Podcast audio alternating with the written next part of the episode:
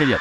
Меня зовут Тимофей Корчагин, и это подкаст «Когда начинаем». Вместе с гостями подкаста мы говорим о том, как они проходили путь от идеи до первых пользователей, на какие грабли наступали и какие открытия делали. Вспоминаем азарт, воодушевление и тревогу перед запуском. Мотивируем исследовать новое и научиться начинать.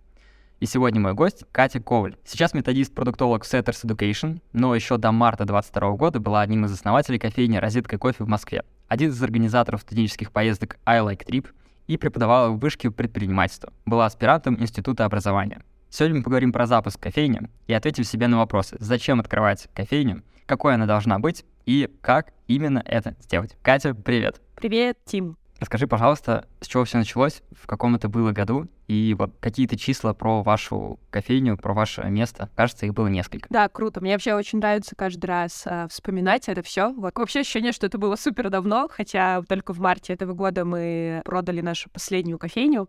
А началось все с декабря 2016 года. Мы трое ребят, э, мои партнеры Антон и Тёма, которых ты тоже прекрасно знаешь. И как-то тогда у нас вышла статья, с которой мы до сих пор смеемся. Статья вышла на РБК про то, как открыть кофейню, и там брали у нас троих интервью. И начиналось оно так, что там типа 23-летний экономист Екатерина, 24-летний а, математик Артем и там типа 33-летний социолог Антон Никифоров. В общем, мы долго смеялись вот на об этом представлении нас. Ну, в общем, в 2016 году трое друзей открыли кофейню Коворкинг. Это была именно э, тема такая, что мы смешали несколько форматов, что это была не просто кофейня, а место, где нужно было платить за время. Потом немножко расскажу, почему как бы мы не называли это антикафе, хотя тогда, в 2016-м, это было супер-мега модно, тайм-кофейня или антикафе называли это. Вот, в 2016 году мы открыли, получается, первую кофейню, а, а уже а, в 2017 году, в мае месяце, у нас открылась еще одна кофейня. Это была уже другая кофейня, просто а, по формату она была другая. Кофейня на улице Покровка, маленькая, и уже в стандартном формате, где просто ты покупаешь кофе, уже платишь не за время.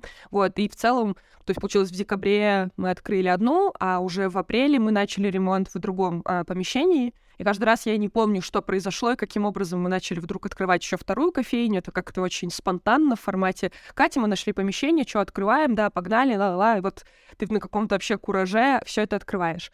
Параллельно с этим было, что мы открывали кофе-поинт в закрытом бизнес-центре. Мы там быстро открыли и достаточно быстро закрыли, потому что поняли, что это там нерентабельно, а, невыгодно. Еще мы и кейтеринг запускали. То есть у нас, на самом деле, много каких-то таких не вышедших в свет э, проектов, вот, но, в общем, мы в какой-то момент у нас было четыре места, и мы стали немножко не справляться, потому что нас стало не хватать. Если говорить про цифры, то там маленькая кофейня и большая, они спустя год своего существования, они обе стали рентабельными, то есть мы вернули спустя год э, инвестиции, которые были потрачены э, на открытие. Первую кофейню мы открывали на как бы свои деньги, поэтому мы их в целом не возвращали, вот, а вторую кофейню мы брали как бы на привлеченные деньги, и мы как бы за год смогли отдать, что достаточно классно и показательно для кофейни, когда ты достаточно быстро за год отдаешь все деньги назад.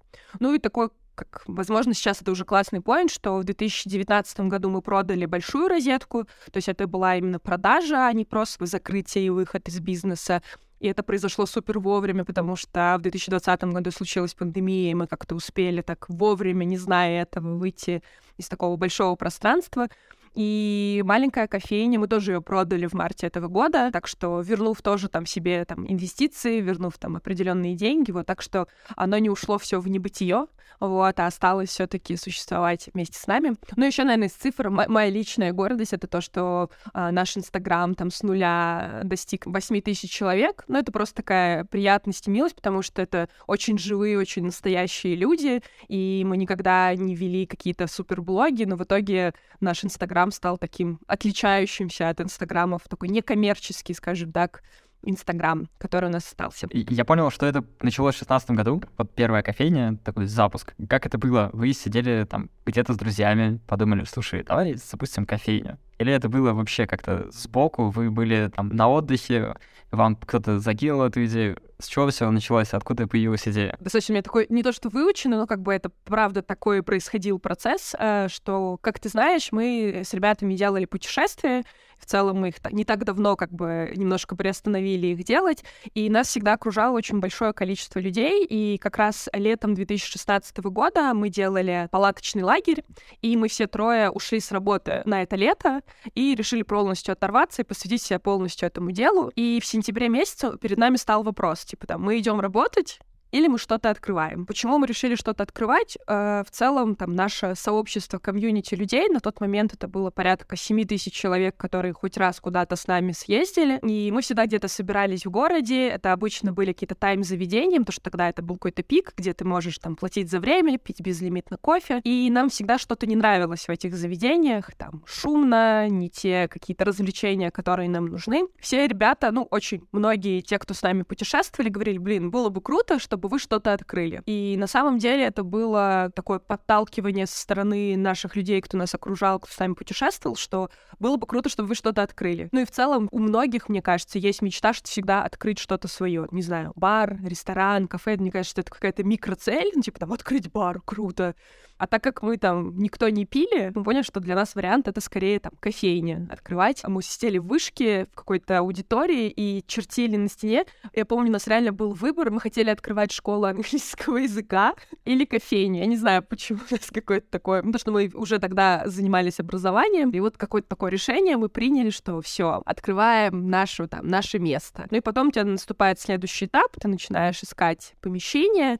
Вот, а с помещением я там на ребятам говорю, вот это, наверное, как с выбором свадебного платья, ты зайдешь и сразу поймешь, что это твое. И реально мы там на Мясницкой э, заходим в наше помещение, которое потом стало там нашим, мы такие, боже, это оно, это оно. Ну и как-то так все понеслось. Но на самом деле вот этот первый импульс, который послужил нашей идею к созданию своего места, это люди, которые нас окружали, которые всегда говорили, что, блин, было бы круто, если бы что-то открыли. И на самом деле, когда мы только открылись, у нас создавалось ощущение, что наши айлектрипные друзья составили расписание и ходили к нам по расписанию в кофейню, потому что у нас тогда было мало людей, просто гостей. Мы первый месяц существовали только благодаря нашим друзьям, кто к нам приходили, и это было настолько размеренно, что они постоянно нас поддерживали. И реально вот там большая розетка, она вот как бы начала жизнь благодаря этим нашим людям, которые нас окружали. Вот, поэтому нельзя сказать, что мы открывали что-то в пустоту, мы уже открывали для определенных людей. И именно это и легло в основу концепции самого заведения. Каким оно стало? Оно стало таким, какие наши люди. То есть мы четко понимали, отдавали себе отчет, кого мы хотим там видеть, кто туда будет приходить. Окей, okay, понял, откуда появился первый импульс. Интересно, почему это была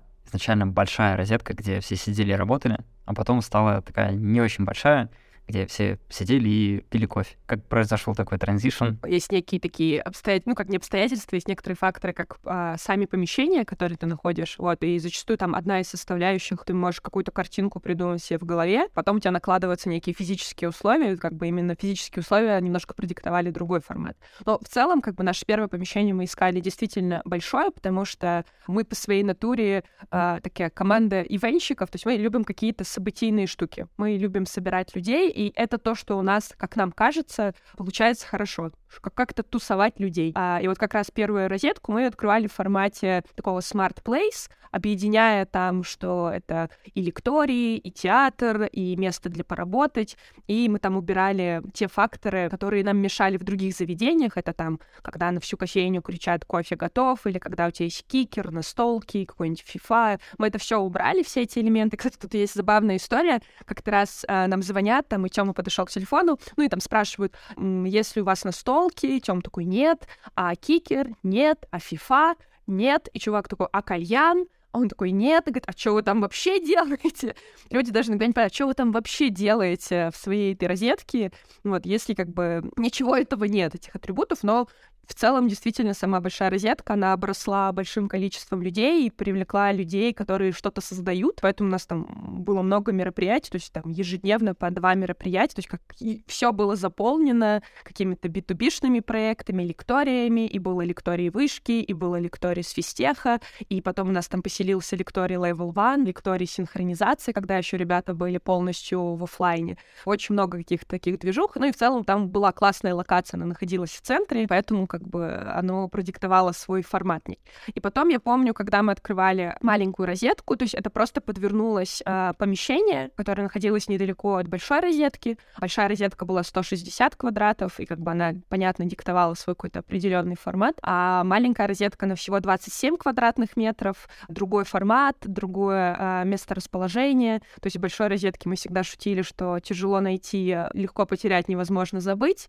Вот с маленькой розеткой таких проблем проблем не было. Когда мы как бы нашли это помещение, перед нами стал вопрос, открываем ли мы такую же розетку, вот, и мы понимаем, что ну, мы не можем в таком пространстве открывать такое же место.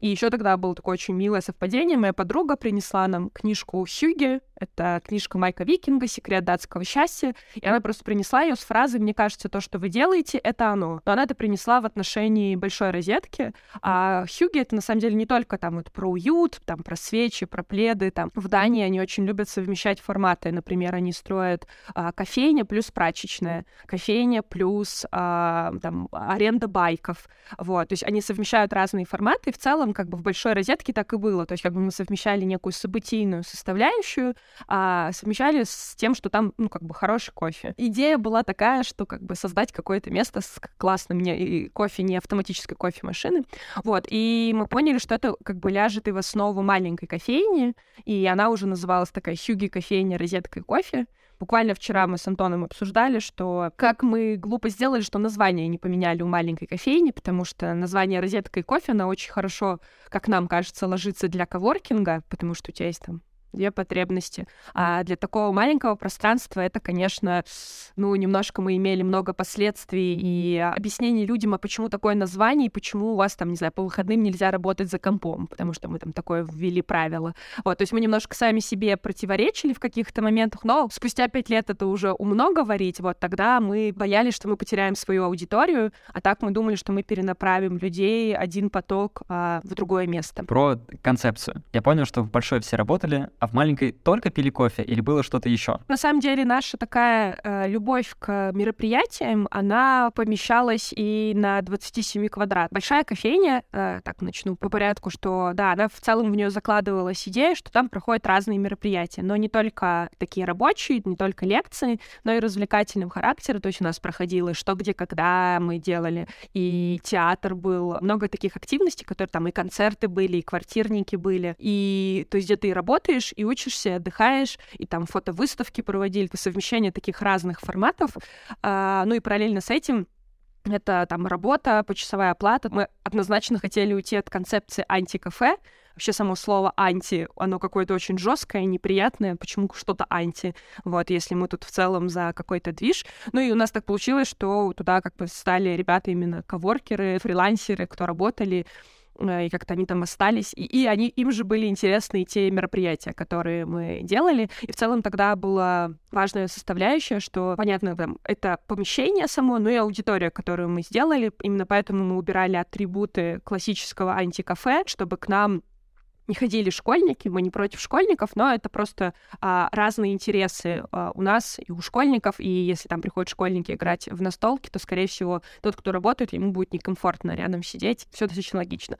Вот, там, что там мы делали ивенты, это был основной наш такой э, запал. Маленькая кофейня, там, конечно, как бы мероприятий меньше, но мы все равно не теряли эту штуку, ну, то есть нашу любовь к каким-то мероприятиям, именно это родило в, на 27 квадратах кучу каких-то абсолютно непонятных праздников, типа мы открывали окна летом и делали из этого некое мероприятие. Мы строили веранду и делали официальное открытие веранды. Мы придумали, что у нас будет день миньона. День рождения — это у нас всегда был какой-то супер-мега праздник, когда, там, не знаю, даже из нашего закрытия мы тоже сделали ивент, вот, и было ощущение, что это какой-то день рождения, вот, и все всегда поражались, что как на 27 квадратах, то есть мы умудрялись там и диджея поставить, и просто музыку включить, тусить, и петь, и бесплатно что-то раздавать, разливать, то фотовыставку, то гараж-сейл. То есть там тоже огромное количество всего происходило.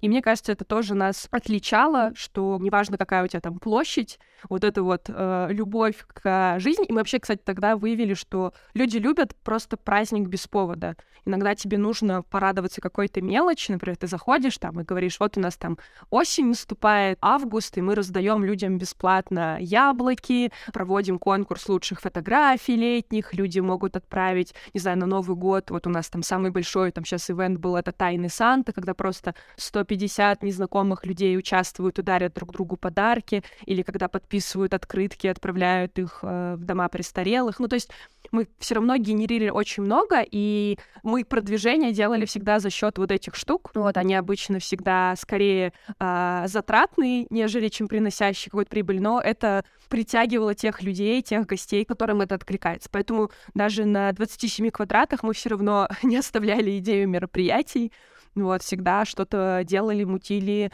Мы больше, наверное, про события и про эмоции, а, нежели чем про кофе. И это вот сразу нас стало отличать, что мы такие не кофейные снобы, снобизм в хорошем смысле, знаешь, такой супер-мега-профессионализм, так как мы-то не из кофе пришли. Вот мне кажется, вот эта разница между людьми, тот, кто приходит из кофе, он как бы больше по продукту, а мы пришли из событийности и желания тусовать людей, и именно это нас отличало. То есть это не говорит о том, что мы забили на качество продукта, мы тоже его постоянно докачивали и как бы до хорошего уровня, как мне кажется, это растили но акцент у нас был все-таки другой. Событие примерно понял? Скажи, какая была команда? У вас было трое, ну, назовем это костяком. Кажется, что чтобы сделать розетку, или большую, или маленькую, или что-то еще, нужно больше людей. Да, ну, как бы концептуально, конечно, там и идейно мы всегда были втроем, кто принимали решение, как это будет и как это спланируется. Понятно, у тебя привлекается большая команда, когда идет стройка какого-то места. Естественно, там у нас э, опять же, связи с физтехом, что там был прекрасный, и есть прекрасный Никита Тришинг, был нашим проводником в мире кофе. Ксюша, кто с нами была с самого начала, до самого закрытия кофейни, тот человек, который там был наш первый бариста, и оста- остался до сих пор, ну, как, э, когда мы даже закрыли. Вот, ну и, конечно, эта команда такая, а, там, это был Женя, это там друг Антона, кто дизайнер, архитектор, кто помогал непосредственно там проектировать, строить. Вот. Ну и вообще, когда у нас была стройка нам очень активно помогали друзья. типа в формате мы всегда смеялись, там, не знаю, приезжают наши друзья из Питера, э, приезжают на марафон, а параллельно с этим снимает плитку в маленькой розетке. А, почему бы и нет? Или там, не знаю, красит стены. То есть это какое-то такое тоже было все в некую складчину. А, все друг другу помогали, всем было кайфово потом прийти и сказать, а я вот тут красил стулья. Там, не знаю, Павлов красил стул, потом всем рассказывал, что он красил стул заварка там тоже что-то делал, все рассказывают, что что делал. Ну, то есть как бы реально очень сильно помогали. Понятно, у нас были строители, кто это делал, но там по дизайну, по закупке мы это все делали сами.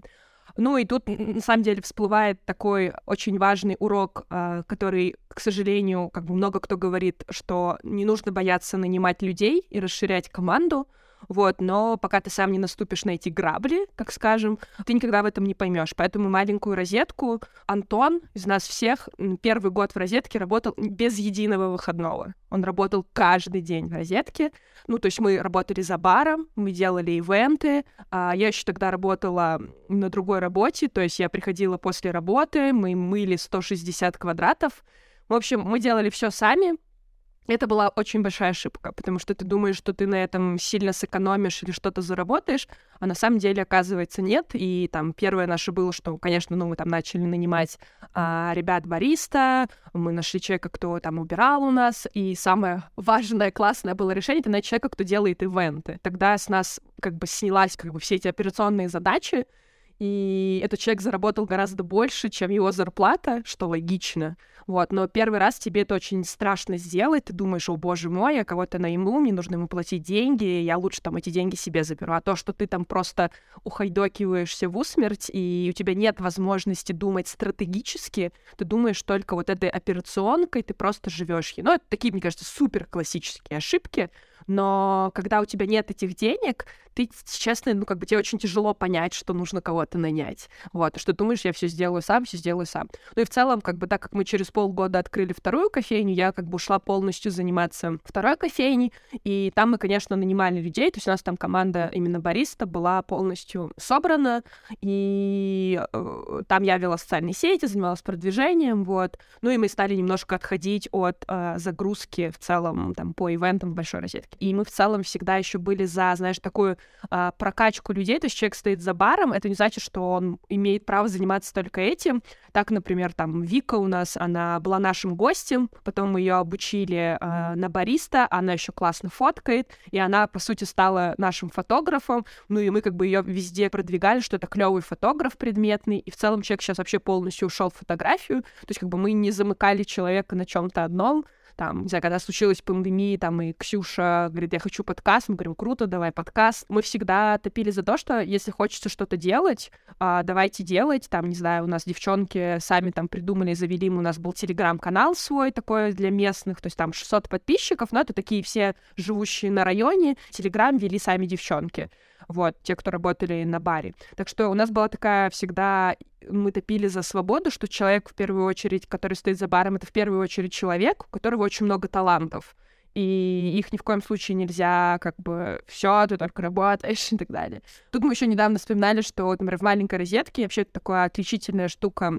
маленьких заведений, почти всегда бариста еще и убирает вечером все помещение, знаешь, типа моет полы и так далее. И мы тоже так работали, потому что в тот момент все так работали, это как бы было нормально. И вот буквально там последние два года у нас появилась мега-фея с которой вот мы тут недавно переписывали. И этот, мы, понимаешь, это такая простая штука, это очень маленькие деньги. Ты можешь заплатить, и у тебя человек за баром просто будет закрывать барку и уходить. Там не мыть полы, не мыть помещение. Мы, мы же сами постоянно тоже мыли и так далее. И это такая мелочь, но это настолько освобождает у тебя кучу времени и ресурса, и ты себя как-то немножко по-другому чувствуешь. Но почему-то таких, таких вещей иногда тяжело додуматься, а в конечном итоге, ну, то есть, да, конечно, у нас там появилась команда и бариста, и те, кто делали ивенты, вот, но в маленькой кофейне там большую часть занималась я именно ивентами и ведением соцсетей. Я просто из-за того, что я супер от этого кайфовала, мне супер это нравилось, вот, но у нас девчонки там делегировали, там заказы делали уже девочки, такие более расширенные функции э, бариста, еще что-нибудь, что тебе нравится делать, ты мог делать. Круто,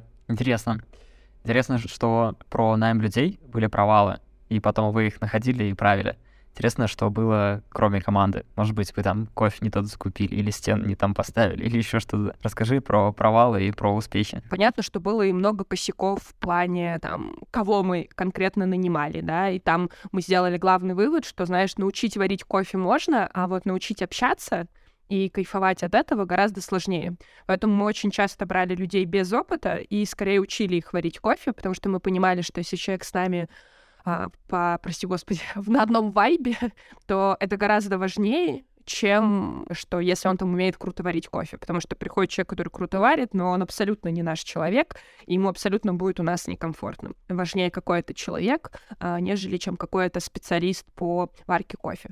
Конечно, у нас было и с поставщиками, что там не то зерно, и там немножко обманывали из-за нашей дилетантского такого подхода, то есть нам не то качество зерна давали, как бы ссылаясь на то, что мы неопытные и мы не умеем варить, но это как бы тоже все приходит с опытом, ты знакомишься знакомишься с большим количеством людей, ты знакомишься, у тебя, получается, появляется какой-то нетворкинг в этой сфере, и ты находишь хороших людей, а, которые тебе откликаются. Но в целом у нас вообще был как бы подход во всем этом. Знаешь, э, мне просто очень нравится книга Тони Шей «Доставляя счастье».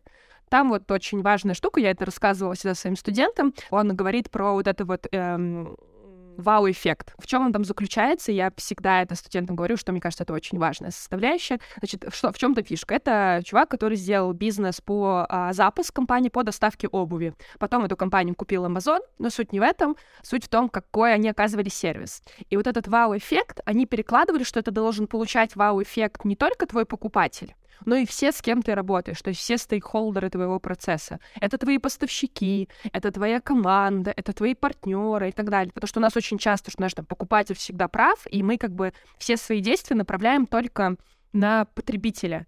Но очень часто забываем, что мы же работаем тоже как бы с людьми, и рынок вообще очень маленький. У нас была эта основная задача, и в целом мы всегда работали из партнерства, из состояния партнерства со всеми, с кем мы работали. То есть, как обычно бывает, знаешь, с поставщиками, все там требуют цен, орут и так далее. У меня вообще как бы такой выработался скилл разговора с курьерами, когда я очень спокойно рассказываю, и ко мне говорят, боже, как ты так спокойно разговариваешь? Я говорю, блин, ну это же такой же человек которому я очень спокойно объясняю, как заехать. Несмотря на то, что он мне звонит каждую неделю и спрашивает один и тот же вопрос, я все равно ему помогу и это сделать, потому что я тоже в этом заинтересована. И в этом у нас, например, там еда у нас была, мы работали с маленькими фуд-проектами. Спасибо Тане Сукманской, она тогда работала в маркете местной еды, она у нас работала в коворкинге, и в целом я с ней познакомилась именно там. И она нас свела с маленькими проектами, и мы тоже с ними работали. То есть мы даже подбирали а, неких партнеров, которые тоже по духу с нами близки, то есть это не какие-то крупные, не знаю, там, заморозку мы брали, а мы работали с маленькими проектами, типа брауни мамы, киши суп, ну, короче, какие-то такие крафтовые проекты, которые сейчас уже тоже очень круто выросли, не тоже, а просто круто выросли.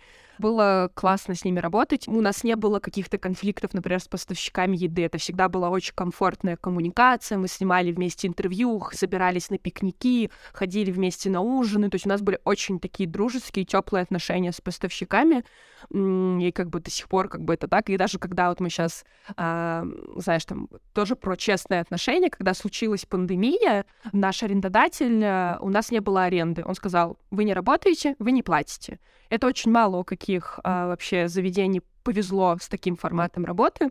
Ну, а мы всегда очень честно как бы работали, то есть никогда никого не обманывая. Я просто знаю, что там какие-нибудь соседи по помещениям, знаешь, там не платят, но все равно работают в окно, и мы такие, типа, не, мы так не будем. И вот мы когда сейчас продавали кофейню, наш арендодатель такой говорит, может, вам, типа, скажите, до скольки нужно снизить, чтобы вы остались, или давайте я там куплю еще что-то. И я ребятам говорю, вот видите, какие мы честные, как это хорошо работает. Вот. Ну, то есть, как бы такой подход, он все равно в, в долгосрочной перспективе, мне кажется, он более рабочий и более живой. Вот, и я, наверное, немножко так ушла про ошибки. Слушай, было миллион ситуаций. Нам разбивали витрину, мы там, не знаю, разбивали двери, а, что-то воровали пальто, там, ну, какие-то каких-то много каких-то, ну, таких мелких ситуаций, которых очень много, их так все и не вспомнишь. Но я просто помню уже как бы с... Это был четвертый год работы, я помню уже, знаешь, реакцию нашу на какие-то такие ситуации. Раньше это было, боже, что делать? Вот, а сейчас там, я помню, у нас один раз за всю, как бы, вообще работу украли пальто у гостя. Я Тёме пишу, я говорю, Тём, украли пальто. И он задает мне один вопрос. Сколько? И я говорю, 7 тысяч, он говорит, скажи, я переведу. То есть, там, то есть вообще даже никакой эмоции, ну, типа, ты такой, ну, окей, хорошо, я просто переведу деньги этому человеку, вот, и мы там его напоим, накормим, пледом укроем, отправим домой и оплатим это пальто. Вот это просто уже, ну, типа, у тебя какая-то броня появляется, вот, и только вот недавно мы как-то стали отпускать себя по каким-то заботам, но и ты только отпускаешь, такой, так, надо что-нибудь открыть уже, ты уже такой не можешь, тебе уже хочется чего-то такого. Вот, так что, не, это вообще веселая движуха и с командами, знаешь, понятно, много каких-то конфликтных ситуаций, там очень часто человек выгорает не на работе, а, например, у него какие-то семейные проблемы, есть там, там круг жизни, ну, типа такой вот life balance какой-то такой круг, где ты оцениваешь а, разные составляющие своей а, жизни, там, работу, друзья, семья и так далее. А, это очень рабочая штука, потому что часто там человек, который у тебя на баре, что-то с ним происходит не так, чаще всего проблема не в его работе, а проблема в какой-то другой сфере жизни, и тебе очень важно найти, как-то, возможно, помочь человеку, потому что мы друг другу, на самом деле, команда стала семьей, потому что мы очень друг другу много помогали. Было много и жизненных, семейных обстоятельств, когда мы друг друга выручали, и это было такое очень взаимное отношение, что как бы мы выручали, и нас выручали. И знаешь, там очень показательно было, когда кофейня закрылась на карантин. Я помню, мы с Тёмой 8 часов писали сообщение в Инстаграм о том, что нам просто все говорили, откройте донаты, откройте донаты и сертификаты. А для нас это просто, ну, типа, это такое признание своей слабости, знаешь, что у тебя там чего-то там нет какой-то огромной подушки безопасности. То есть у нас была подушка безопасности на оплату аренды, но как бы она тоже не бесконечна. И мы помню, такие, ладно, давай напишем сообщение. Вот мы реально с Тёмой сидели, писали 8 часов сообщения, написали, и мы собрали почти там 300 тысяч, и этих денег там хватило. Мы сохранили всю команду, и весь карантин мы людям платили зарплату. Ну, а так как это у тебя офлайн бизнес как ни крути, человек ничего не делает, он просто дома. Вот, ну и мы, честно, все эти деньги отдали нашей команде, вот, все сохранили. Мы сохранили кофейню, это было прям очень круто. Это были наши гости, а, опять же, наши вот те самые айлайк-триповцы, мне кажется, в большем проценте. Вот. Ну и на самом деле очень много новых э, людей, для кого это место стало таким важным местом. Кажется, что сейчас я не могу просто так взять и начать продавать кофе около дома. Точнее, наверное, я могу, но есть ощущение, что скоро ко мне придут и скажут, где, где, где вот эта бумажка, где вот эта бумажка. Вот расскажи про эти бумажки и что реально нужно сделать от вот того, что я сейчас сижу дома, до того, что я продал первый стаканчик кофе. Что происходит между этими двумя событиями. Я придумал, я продал. Кофейня — это очень простое а, в сравнении с барами, ресторанами а, вообще бизнес с точки зрения именно такой регуляции а, Санпина и регулирования там каких-то лицензий и так далее. Тебе не нужна никакая лицензия, а, тебе не нужны никакие дополнительные разрешения на ведение данной деятельности. Ты можешь быть индивидуальным предпринимателем, у кого в акведах выбрана кофейня, кафе, и ты можешь начинать смело это делать. То есть каких-то таких вот специальных разрешений не нужно, то есть ты не продаешь алкоголь, а, потому что на алкоголь нужна лицензия, и есть определенные требования к размеру помещения. А кофейни такого нет, кофейни даже нет требования, чтобы у тебя, у тебя даже может не быть туалета в кофейне определенной площади. Вот, то есть с точки зрения именно вот кофейни, она достаточно простая по своей такой регуляции. Конечно же, у тебя есть санпин нормы, это сертификаты э, на продукт, продукцию всю, которую ты поставляешь, но это все настолько уже, все твои поставщики настолько все это знают, да, что у тебя есть сертификат на молоко, на кофе, на продукты. А, естественно, если ты продаешь десерт, так как, видишь, мы сами ничего не готовили, то есть мы не готовили десерты, и это тоже как бы упрощение системы, потому что у нас только есть лицензии, лицензии все сертификаты на продукцию, у тебя есть договор на поставки, и этого в целом достаточно, это все отчетно. У тебя есть кассовая техника, которая должна быть вся по правилам оформлена, у тебя должны быть правильно сделаны чеки, что тоже достаточно просто сейчас все делается, автоматизировано. Мы там пользовались эватором, все было четко, нормально.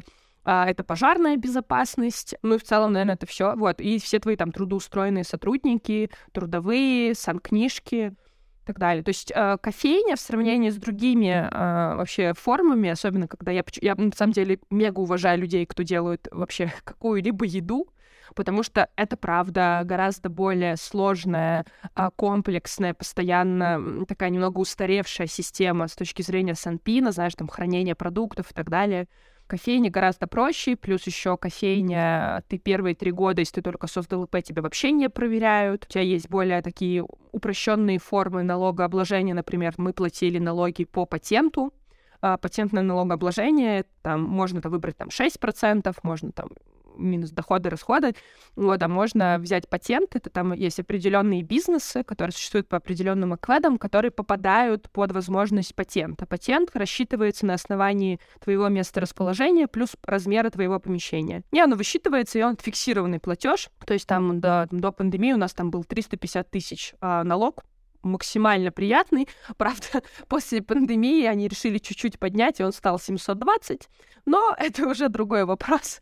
Да, они такие говорят, мы что-то давно не повышали, вот, и повысили его немножко.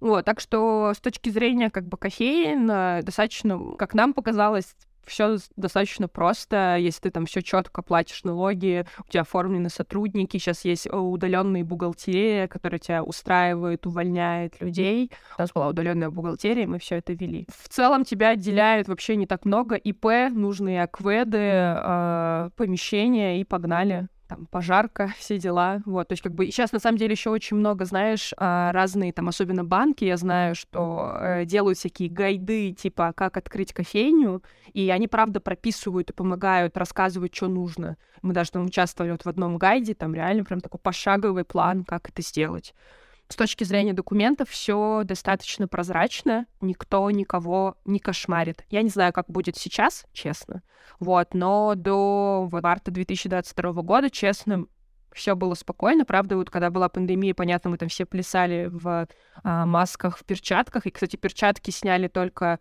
летом 21 года. Это был такой праздник, потому что у тебя от рук уже ничего не оставалось работать в перчатках. Я понял про акведы. Есть еще такой блок, да? А вдруг кому-то станет плохо? Вот что тогда? Это я вообще отвечаю за кому-то стало плохо? Кто-то пальцы в розетку там засунул или еще что-то. Вот, вот эти вещи, кто регулирует? Пальцы в розетку я, кстати, даже не задумывалась о таком. Однозначно за качество продуктов, если человек отравился в твоем заведении, конечно же, к тебе придет проверка, конечно же, тебя начнут проверять, и это как бы, если действительно подтвердится это нарушение, то ты будешь за это отвечать, ты будешь платить штраф, э, и так далее. То есть как бы это действительно есть. Вот у нас, слава богу, как-то так получилось, что за все пять лет работы ничего такого не случилось. Вот. Ну, и это понятно, что тут, тут твоя большая ответственность, например, особенно с продуктами, чтобы они все были свежие. То есть, как бы ты очень активно следишь за э, этим вопросом. Санпинта на самом деле создан для того, чтобы тебе помочь, чтобы соблюсти все правила гигиены. Там те же твои баристы проходят медосмотр не просто так, потому что важно, чтобы он там ничем не болел. Это действительно такая твоя большая ответственность за то, чтобы там продукт, который ты дал, чтобы он не принес вреда человеку. Кажется, что я где-то про это читал, что в более крупных, в общепите, где там готовят и все такое, там как будто есть прям дежурные, как будто там должен быть специальная такая аптечка стоять. Все это должно быть, и должен быть специальный человек в любое время, пока это открыто, который умеет пользоваться аптечкой. А это значит, что он должен знать, что вот может там в розетку кто-то засунуть палец, может порезаться, может еще что-то, потому что он должен уметь пользоваться аптечкой. Просто интересно, когда это начинает, ну, как бы появляться настолько явно, чтобы вас про это спрашивали. Это вообще часть пожарной безопасности, вообще безопасности, что там, ну, во-первых, там у тебя все сотрудники, инструкторы, инструктируются по там, пожарной безопасности, то есть проходит инструктаж, подписывают, что он как бы прошел это, туда входит при там, пожаре и так далее, что необходимо сделать все планы выхода, оказать, то есть у тебя точно есть аптечка и там, типа, оказание какой-то первой помощи, это тоже, типа, вносит как бы как основополагающие штуки до его там человека, кто работает. А, но я думаю, в ресторане там оно более так а, ну, активно. Тут у тебя человек скорее на баре, он тоже оказывает эту помощь и следит за этим. В ресторане же вообще это очень сложная штука, там тебе очень часто там могут, не знаю, стекло подбросить, еще что-то. Вот такие штуки, и это то, что может стать причиной закрытия вообще заведения с кофейнями, ну, как бы чуть проще. Ну и понятно, что как бы у тебя там все равно человек, который стоит за баром, он как бы выполняет немного и эту функцию, но не настолько жестко, как в ресторанах. Вы все сделали. Первый день открытия. Наверное, вы думали, что это будет вот как-то, а это было как-то по-другому. Чем отличались ваши ожидания и, и настоящее открытие? И что вы делали дальше, как собирали обратную связь, что мерили после запуска, что меняли? Когда ты работаешь в сфере обслуживания, то это происходит на самом деле постоянно. У тебя постоянно происходит какая-то доработка, изменения, изменения в коммуникации, чтобы это происходило. Если взять прям конкретно открытие, там все было классно и круто, потому что там опять э, все наши друзья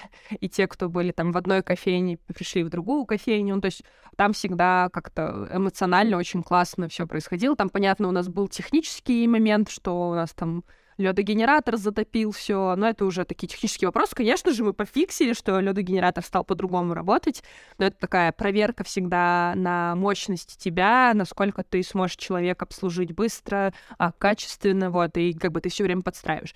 Поэтому с точки зрения, там, не знаю, ведения там именно кофейного бизнеса, во-первых, там мы очень часто вставали за бар, это все равно не ушло из нашей э, как бы деятельности. Раз в месяц точно я вставала за бар. Во-первых, я это сама очень люблю. Это возможность замерить вообще градус э, состояния и отношения людей на текущий момент. И это всегда выливалось там в наши собрания, когда мы с командой рассказывали, что мы будем делать, как мы можем это поменять. Иногда мы вместе генерировали решение, как это сделать. Приведу на примерах. После пандемии мы все вышли, э, понятно, все люди не привыкли носить маски, не привыкли носить а, там перчатки вообще вначале нужно было еще надевать. Мы понимаем, что у нас есть большое ограничение, что если а, тебя снимают, что человек без маски делает заказ, то у тебя штраф там от 300 тысяч рублей. Вот, и мы понимаем, что как бы очень важно нам выстроить коммуникацию адекватную с человеком. Какое-то время было сложно, очень эмоционально было тяжело, потому что на тебя гость выливал всю свою ненависть и злость за то, что ему приходится надевать маску. Ты выступал в, в лице не знаю, правительства, что ты заставляешь человека это сделать. Вот, но ты как максимально стараешься человека как бы выйти на эмоциональный контакт, тоже все понимаем и это делаем. Мы там понимаем, у нас очень мало места, и мы придумали, что у нас по выходным будет режим без компа. Сейчас это очень частая практика в каждом кафе, у тебя есть это место не для компа и так далее. Мы это запускали в 2018 году, и ты, мы, у нас было столько хейта. Ну, во-первых, у нас название «Розетка и кофе». А, во-вторых, потому что, ну, как это так, вы нарушаете мои гражданские права и так далее. И как бы тут есть два варианта. Ты можешь сказать, сори, это наши правила, и все, да, вот, но мы как бы людям объясняли, почему мы так делаем, вот, это было только по выходным и праздникам, вот, и мы старались очень постепенно, мы людей как бы воспитывали, рассказывали, почему мы так делаем, вот, и потребовалось, наверное, полтора года, чтобы это не вызывало негатив, и в конечном итоге все привыкли, вот, это было очень интересно, это была такая очень планомерная работа нас, как и коммуникация через соцсети, коммуникация на баре, коммуникация с гостями и так далее. А обратная связь еще, понятно, собирается собирается это через там Яндекс и все возможные э, поисковики, где люди оставляют обратную связь. Мы, конечно же, всегда все обрабатывали. Честно, не знаю, очень мало негатива, особенно вот этот негатив был с режимом без компа. Вот так касательно качества и там какого-то сервиса никогда не было никаких э, вопросов. И если это появлялось, там что-то как-то не так человек сказал или что-то там это, мы всегда это отрабатывали на собраниях, э, всегда старались это переработать. И благодаря этому ты мог понимать, там, например, человеку кажется, пора из нашей команды двигать, он, кажется, перерос, устал, выгорел и так далее. Это тоже твои маячки, что что-то не так с командой нужно сделать. И у нас, на самом деле, вообще там в маленькой розетке, мы когда даже нанимали людей, мы объясняли, сказали, что пространство настолько маленькое, что невозможно, чтобы у тебя в команде был конфликт, потому что если у тебя в команде конфликт, кто-то, например, кого-то не очень долюбливает, или кто-то кого-то бесит, или он обижен. Это так чувствуется в пространстве, и мы всегда это объясняли, что как бы очень важно проговорить, потому что если вы будете стоять на смене и между вами конфликт, ну, типа, почувствуют все гости это состояние. Вот, поэтому очень часто как бы мы там вот прорабатывали там конфликты внутри, то, что ты ощущаешь, что эти два человека, что-то между ними происходит, чем-то он недоволен, и ты, тебе нужно было это прорабатывать. Когда мы начинали работать, мне было 23 года. Я там что, понимала, как там что... Для меня вообще всегда в университете, типа, все, кто занимался HR, я думала, боже, ну чему там учиться? А ты понимаешь, что это самое главное, это вот это умение работать с людьми, умение создать команду, умение а, вот эта вот субординация, вот и не сесть на шею, и не пережать. И это, конечно, происходило с опытом, и я уверена, я там прошу прощения у тех, кто работал у нас в самом начале, уверена, что мы во многом были где-то неправы, где-то неправильно прокоммуницировали, где-то не, не долидировали, а где-то, может, перелидировали. Вот, но со временем это стало прям более понятно, как мы работаем. Вот, всегда основывались на таком принципе честности, открытости, там, ценности каждого человека. Это, кстати, беспроигрышный вариант, все равно это срабатывает лучше. Расскажи про цифры вообще в среднем. Что такое кофейная индустрия, как это все работает? Вот есть ваши, вы окупили за год, это супер крутые показатели. Вот как в целом индустрия работает? Расскажу на примере маленькой кофейни, потому что тайм заведения совсем уже давно, мы как бы с ним расстались в 2019 году. Вот, а это все-таки более такая репрезентативная будет. А маленькая кофейня, посадкой там до 20 человек — Uh, есть сезонные места. Для нас сезон был это лето, весна. То есть теплое время для нас кайфовое время, потому что люди могут брать кофе с собой. Внутри очень мало людей, кто может сесть, поэтому, естественно, осенние, зимние месяца для нас самые uh, тяжелые были для существования. И поэтому оборот а, в не сезон порядка там 800-900 тысяч, а в летний это там полтора миллион восемьсот. В целом для такой маленькой кофейни это достаточно нормальный показатель, а если бы у нас еще был не три основателя, а один, так вообще зашибись. Но так как это строя, поэтому мы все деньги, которые обычно мы получали, это там не сильно большая прибыль, вот, мы ее обычно реинвестировали в какие-то там доработки, у тебя постоянно помещение нужно там ремонтировать, докидывать, докупать, еще что-то делать делать. Почему кофейни зачастую там, чтобы это был такой бизнес, который тебе приносит именно э, стабильный доход, это уход э, в сеть, ну то есть, ну не в сеть, хотя бы там у тебя есть там 3-5 заведений, которые там генерируют вот такой же одинаковый доход. Но у нас всегда была вот эта проблема, знаешь, там мы всегда еще какое-то у нас такое родилось между собой, масштабируемая душевность. Мы не понимали, как масштабировать эту душевность, потому что как только ты оттуда уходишь, оно очень быстро теряет вот эту вот э, душевность, вот то, что мы сами вкладывали. И когда у нас вот было там четыре разных каких-то точки, ну, в разном формате, мы поняли, что нас стало не хватать, потому что нас-то трое, а уже точки четыре, мы такие, оба, все стало не хватать. То есть у нас немножко посыпалось это, и ты понимаешь, что как бы или ты как бы немножко по-другому перестраиваешь подход к ведению бизнеса, потому что, скорее всего, там следующие два заведения еще, возможно, ты вытянешь, чтобы они были такими же, а еще дальше уже это будет тяжелее сохранить, и ты уходишь такую, ну, все-таки более все-таки у нас такой, знаешь, крафтовость была в этом. То есть мы много сами как бы крафтили, и очень многое держалось на каких-то ручных вещах. А все-таки, когда ты уходишь в сетку, ты должен автоматизировать большую часть процессов, систематизировать, ставить людей. Ну, задача уже посложнее, вот, и ты уже не можешь такой просто, а, по лайту, типа там, гоним. Поэтому еще сценарий, как можно, чтобы кофейня была таким прям приносящим прибыль, это уходить в обжарку. Если ты обратишь внимание, многие кофейни начинают сначала просто кофейня, потом хоба, начинают сами жарить жарить кофе, ну, жарить зерно, продавать его. Вот на этом ты можешь скорее заработать. Или ты начинаешь там сам еду производить, у тебя есть цех, у тебя есть своя еда, там выпечка, еще что-то. А, это тоже то, что тебе может как бы помочь в продажах, даже если там у нас было бы побольше помещения, ты можешь там поставить, там, не знаю, круассаны, еще что-то, это уже увеличит а, средний чек и все, что можно сделать. На кофейне можно заработать, не какие-то вот, как я тебе там рассказывала, картинка, где чувак сидит со слитками золота, да, как бы это не про кофейников, вот, возможно, мы просто такие три чуфика, которые что-то не поняли и как бы не знаем, вот, но как бы на таком там, на одной точке, на одной таком 27 квадратах однозначно ты там миллионером не станешь, и такой цели не было. Открывалось не с целью стать и зарабатывать каких-то кучи денег, вот, была цель делать что-то для души и вообще в целом реализовывать себя через эти места, через эти пространства. И эту цель как бы мы достигли. И эта цель, там, те ценности, там, то, то количество людей, которое там нас там осталось там в нашем инстаграме, да, нам кажется, что нам удалось это сделать. Вот, и, возможно, оно где-то еще раз возродится, и как бы мы на этих дрожжах поедем. Это не высокомаржинальный бизнес, вот так я скажу. У тебя складывается чашка кофе из аренды помещения, из электричества, из стоимости стаканчика, из стоимости молока, сливок, работы бариста и так далее. То есть у тебя в эту чашечку кофе в такое количество всего заложено, что как бы ее стоимость очень высокая. Вот, а когда у тебя в марте начались э, активный рост цен, мы понимали, что мы просто уже начинаем не вывозить, и как бы когда у тебя сетка, ты больше можешь вывести, потому что ты закупаешь всего больше на масштабе, ты можешь это сделать. У нас, к сожалению, не было масштаба, вот, и это тоже повлияло частично на причину нашей продажи, вот. Но, тем не менее, там за пять лет мы никогда не были, знаешь, мы никогда не вкидывали деньги свои, то есть мы всегда... Он был самостоятельный, живой, вот. Возможно, если бы мы осмелились и полностью бы ушли с работы, занимались бы только этим, можно было бы еще сильнее качнуть. Еще хочется чуть-чуть порассуждать. А вот Кофикс, это про деньги. Вот, и вроде большая сеть, хорошо работает но там дешевый кофе, дешевые стаканчики. Каждая точка, она вообще прибыльная или нет?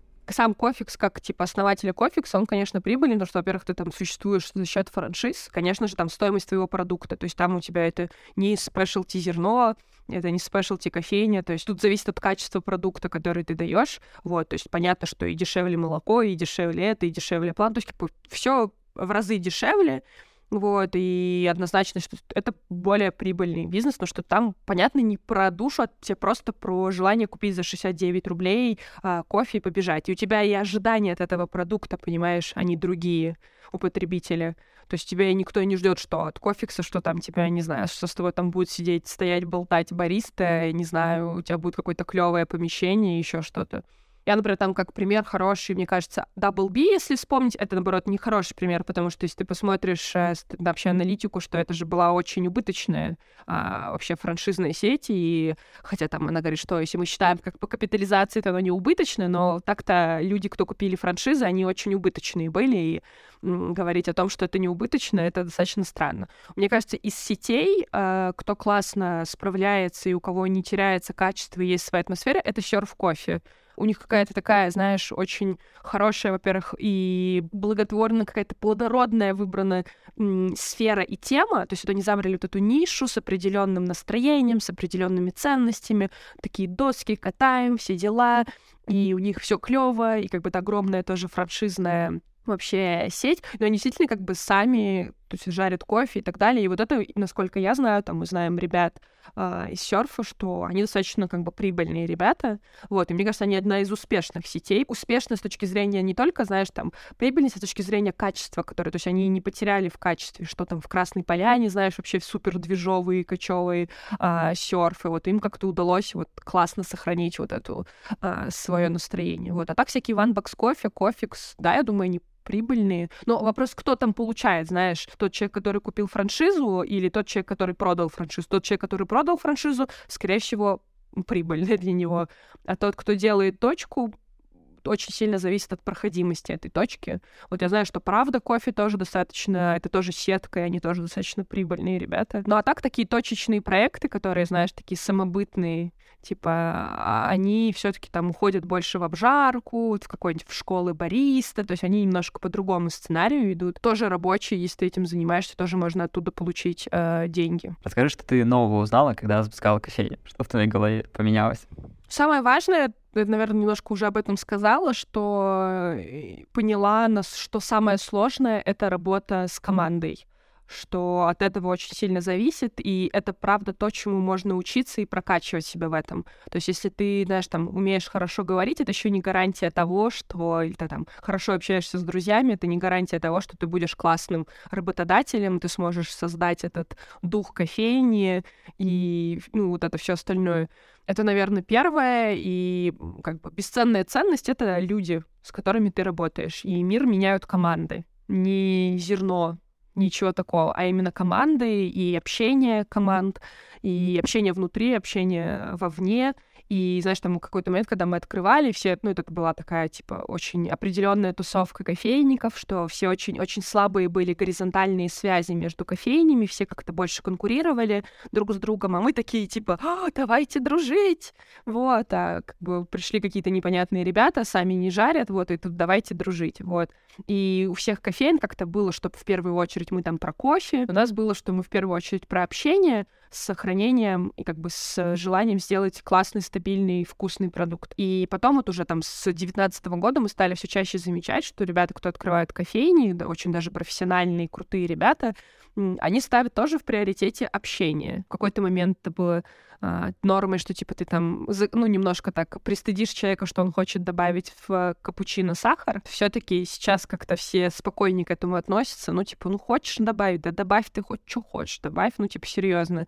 А, вообще не важно и, и не страшно, и ты можешь спокойно рассказать, как что там жарится, как что там варит. Возможно, это, конечно же, это же развитие рынка и развитие потребителя, что понятно же, что уже все больше прокачались и доуна стали готовить, вот, и уже все меньше ты встречаешься с такими случаями, но в то же время ты там не включаешь какой-то снобизм э, в отношении людей, кто там не разбирается в этом. Ну, это просто, опять же, про людей, вот что как бы общение важно. Что еще? Ну, вот, наверное, важный урок, который это не, не бояться нанимать людей, и расширять команду и делегировать, потому что пока ты по уши в, в операционке, ты никогда в жизни не успеешь ничего сделать стратегически важного. Ты никогда не успеешь расти, ты никогда не успеешь найти классные партнерства, ты никогда про это вообще, ну, ты не успеешь это сделать. И это только через там свой опыт, сколько бы ты не читал это в книжках, пока ты сам с этим не столкнешься и не рискнешь, и не знаешь, там, сначала это может быть убыточно, да, что ты там нанял людей, но потом ты как бы увидишь от этого эффекты, что твое свободное время гораздо дороже стоит, э, нежели чем не знаю, стояние от тебя за баром. Это достаточно бессмысленно, как оказывается. Еще такая очень классная ценность, что ты всегда можешь найти своих людей э, в, среди потребителей, что те ценности, знаешь, сейчас все чаще э, компании, например, даже когда формируют свои бренд-стратегии, формируют их раньше как было, что ты формировал их на основании анализа рынка, конкурентов, потребителя. А сейчас все чаще, и мне это очень откликается, люди переходят к анализу внутренней среды в компании. Какие ценности есть у тебя, как у основателя, какие ценности разделяют твои, э, твоя команда, и это закладывается в ценности, которые транслирует сам бренд на рынок. И вот это мне очень близко, что оказывается, ты можешь э, прийти абсолютно не из этой сферы и построить что-то свое, и это найдет место на рынке. И это вот эта какая-то аутентичность, она тоже найдет отклик. Вопрос там, как ты об этом потом будешь говорить, э, как ты будешь это продвигать. Вот. Но мне это очень откликается, что я рада, что там, знаешь, те ценности, которые мы закладывали, нам не пришлось себя сломить ради каких-то, не знаю, коммерческих выгод, еще чего-то. Мы реально нашли через это много людей, и которые, знаешь, там, готовы платить, которые готовы идти за тобой, которые верят в тебя. Вот это, конечно, очень крутая штука. Вот, знаешь, такое подтверждение словил в течение пяти лет, что вау, оказывается, э, так можно, и оказывается, как много крутых э, людей рядом. Вот, а те, кто вообще с тобой не совпадает, они очень быстро отваливаются, знаешь, там, не приходят к тебе, не работают с тобой, ну и супер, и не надо. Классно. Приятный такой естественный отбор посоветуй три подкаста, книги, видео или продукта вот, для наших слушателей, которые тебе интересны, важны. Так, я люблю книжки. А, и как я уже сказала, Тони Шей «Доставляя счастье». Прям хайли рекоменд, до сих пор это не теряет свою актуальность.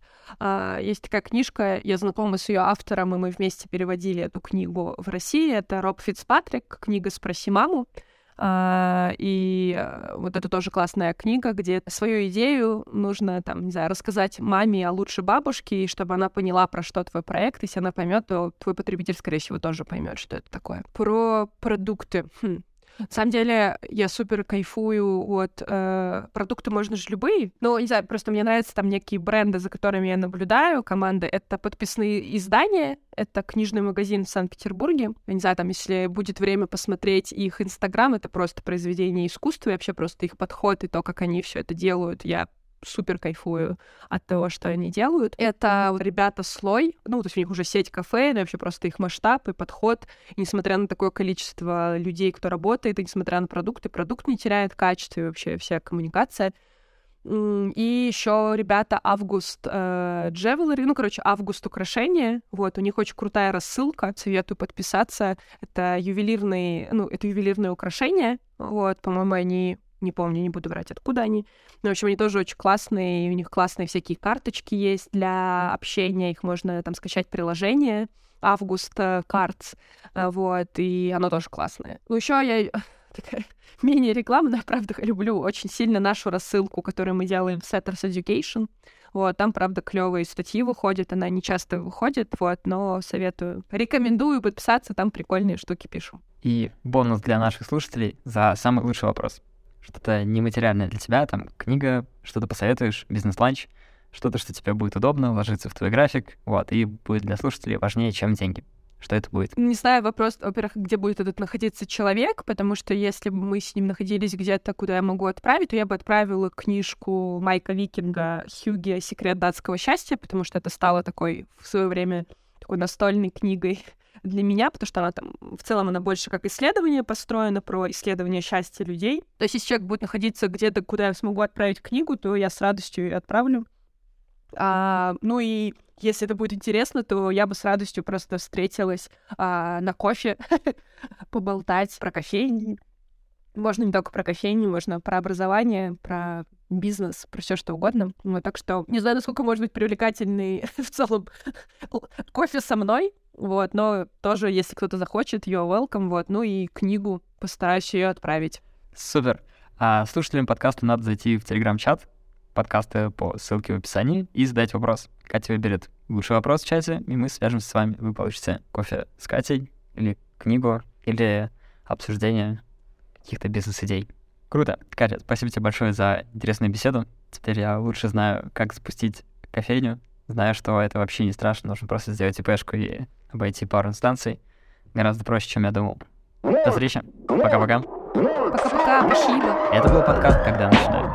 Сегодня мы слушали Катю Коваль и меня, ведущего подкаста Корщегин Тимофея. Мы поговорили о том, как запустить кофейню, как не наломать дров, что делать дальше. Если вам понравился выпуск и вы считаете информацию, которая прозвучала полезной, пожалуйста, поделитесь ссылкой на выпуск со своими друзьями, коллегами, знакомыми. Оставляйте комментарии и ставьте лайки в сервисах, где слушаете подкаст.